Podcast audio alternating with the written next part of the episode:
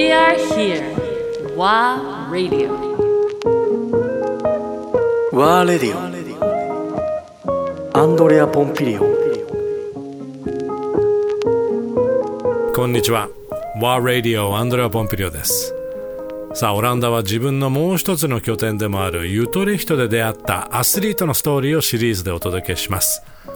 サッカー一筋の人生の生い立ちから手に入れたヨーロッパへのチケット、追い続ける夢の話、そして大きな支えとなっている愛する家族。いや、厳しいプロスポーツの世界とオランダで開花した新たなマインドセットに触れていきましょう。えそんな素敵なトークのお相手は？前田直樹です現在28歳プロサッカー選手としてやらせてもらってます妻と可愛い可愛い2人の子供に恵まれて4人家族で楽しくオランダで生活してます早速なんだけど直樹の生い立ちから聞かせてほしいんだけどやっぱりサッカーが盛んな環境で育ったの？僕は埼玉の浦和出身でもうちっちゃい頃から近くに浦和レッズがあってやっぱりあそこのサポーターっていうのはすごいですしもう浦和駅って言ったらもう埼玉浦和レッズの集合写真がドーンとあって伊勢丹の外にバーンと張り出されててでも街を歩くとやっぱポスターがそこら中にあって選手の手形というんですか足形とかもこうあったりとかしててサッカー一色の地,、地域で育ったし、まあ、うち兄がね6個上にいて姉も3つ上にいるんですけど一応ねこれ面白いことに姉も高校の時部活サッカーやっててうちの母親もママさんサッカーをやっててまあ昔ですけどね。今はもう多分やってないと思うけど。でうちの父も、まあ、大学までサッカーをやっててうちの兄貴も、まあ、当然ながらサッカーをやってて僕もサッカーやってるんでもう家族全員一時期サッカーやってて。もう本当そうですね。まずサッカー第一じゃないけどまあ言い方変だけど勉強よりもまずサッカーっていうところで兄貴とかと話すとお前は甘やかされて育ったって言われるけどいやいやいやどこかよっていうぐらいボッコボコにされてましたけどね毎日。いやあれで甘やかされてるんだったらもううちの兄貴が小さい子どんなだったんだって思っちゃうんですけど。サッカーは何歳から始めたの？いやもう覚えてないっすよ。覚えてない時からもううちの兄と一緒にサッカーやってたし何かとね例えば友達が家に泊まり来ます幼稚園の頃小学校の頃。じゃあうちでちょっとなんかバーベキューでもやろうかみたいな感じになってお肉食いたいんだったらリフティング100回とか。うんもう本当。でもう毎日家の中でも家の外でも毎日やんなきゃいけないメニューとかもあってもうめちゃくちゃストイックですよ。もう小学校6年生ぐらいまでは毎朝ほぼ毎朝365日あったら300日ぐらいはうちの父と朝6時からトレーニングして1時間みっちりトレーニングして朝ごはんも今考えると山ほど食ってでなんかもう7時40分とかにね家の前で集合して一緒にあの集団登校っていうんですか？7人組ぐらいになってお兄ちゃんたちと一緒に行くんですけどもう口の中パンパンにしながら行ってましたからね。もうご飯でパンパンになって「早く行きなさい!」って言われて「もうブルブルブル」とか言いながらで残しちゃいけないからとかでもう口の中パンパンで、まあ、いつもそんな感じで来るなと思いながら言われながら朝練やって。どっちが厳しかったの？サッカーはお父さん。それ以外が母。だからもうね休憩するとこないっす、うん、だから例えばねあの小学校のカラーテストとかって大体みんな100点から80点以上取るじゃないですか。まあ40点とかだったんですよね当時。もうそういうのをまあ僕もずる賢いからこう見られないようにこう隠したりとか捨てて帰ったりとかしてるのまあそれはうちのね親だから分かるだろうしバレるバレるんですよねそういうのは。でそういうのをうちの母が見つけるともうガー来られてでサッカーでその日調子悪かったら父親からバー言われて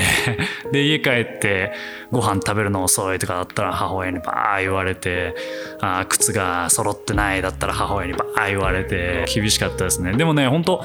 逆に良かったなって思う部分は字とかはすごくまあまあ綺麗に書けるんですよ。なんかそういうのもなんか例えば小学校の頃とか漢字ドリルとかをうちの母にチェックしてもらってうちの母は OK 出るまで何回も書かされるとか汚いとか集中してないとかで。はあここもそんなフォーカスしないといけないんだっていういやだからいつもこういうね親が厳しかったんですみたいなねそういう話を、まあ、妻とか妻の家族とかいろんな方にこういう、まあ、エピソードとかを話すといやもうそれがあるから今の直樹くんがあるんだよとか結構言っていただけるんですけどいやわかるよと。やそれはわかるよ。けど、そんなんで、幼少期、いや、辛かったよ、俺、と思いな。でも、逆に親になって思うのが、そこまで、こう、厳しく、例えば心を鬼にできる。今の僕が、例えば息子に対して、ものすごく強く叱るって、すごくなんか疲れるし、辛いし、エナジー必要なんですよ。けど、それをやりきった親もすごいなってっていうのは思いますね。そのなんかこう僕をまあ僕と兄もそうだったと思うんですけど子供をプロサッカー選手にしたいっていうのが父の夢だったみたいでそれをこう叶えるためにフルフォーカスしてるだから今考えると仕事の前に子供のために2時間ぐらい朝早く起きてでトレーニングメニュー考えてで今考えるとすごいっすよねうん。僕仕事の前に息子と朝練やれって言われたらちょっとしんどいなって思いますもんね。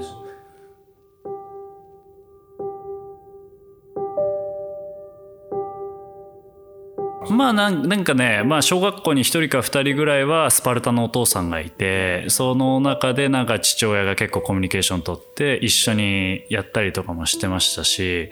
そこで1対1とかするんですけどでとその僕と同い年の友達と1対1とかするんですけど僕は1キロ1キロの重りとゴムチューブを足に巻いて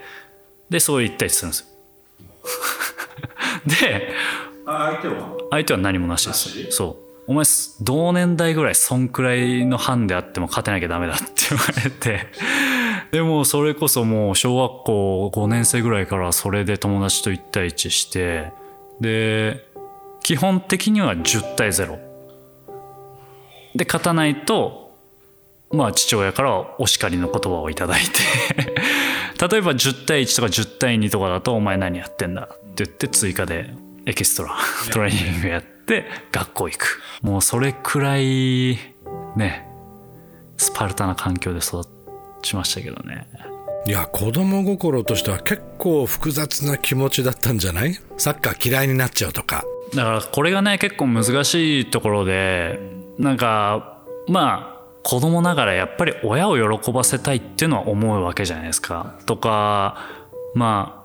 親に怒られたくないとかもあるわけであってやっぱ良かったら良かったで例えば得点王になったらディズニーシーのホテル連れてってもらったりとか MVP になったりとかすると大会でねでそうするとやっぱ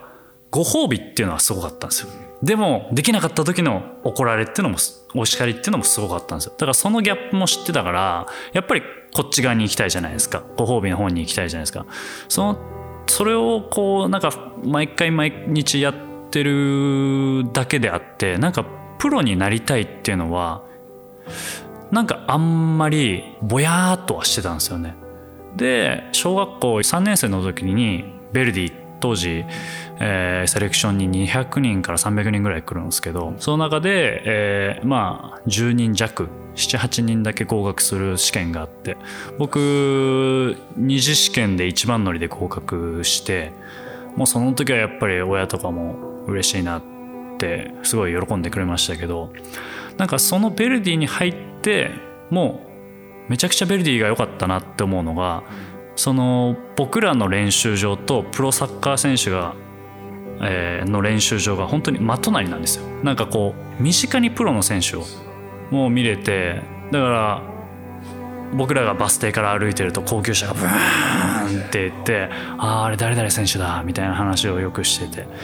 その辺りからうわプロってやっぱかっけえなって。まあそのレッツをまあ見てたんでまあぼやっとはプロサッカー選手ってすごいんだろうなとは思ってたし昔から日本代表のねもう僕が小2ぐらいの時に日韓ワールドカップがあってやっぱあれは大盛り上がりでああ日本代表かっこいいなって思ってたんですけどでも本当にこうプロサッカー選手を目指すってなったのは結構ベルディとかに入ったぐらいからかなと小学校4年生とか5年生。だから遅いんですよ、うん、もっと早くこう親のためじゃなくて自分のためにフォーカスしたかったなってすごく今は思います、うん。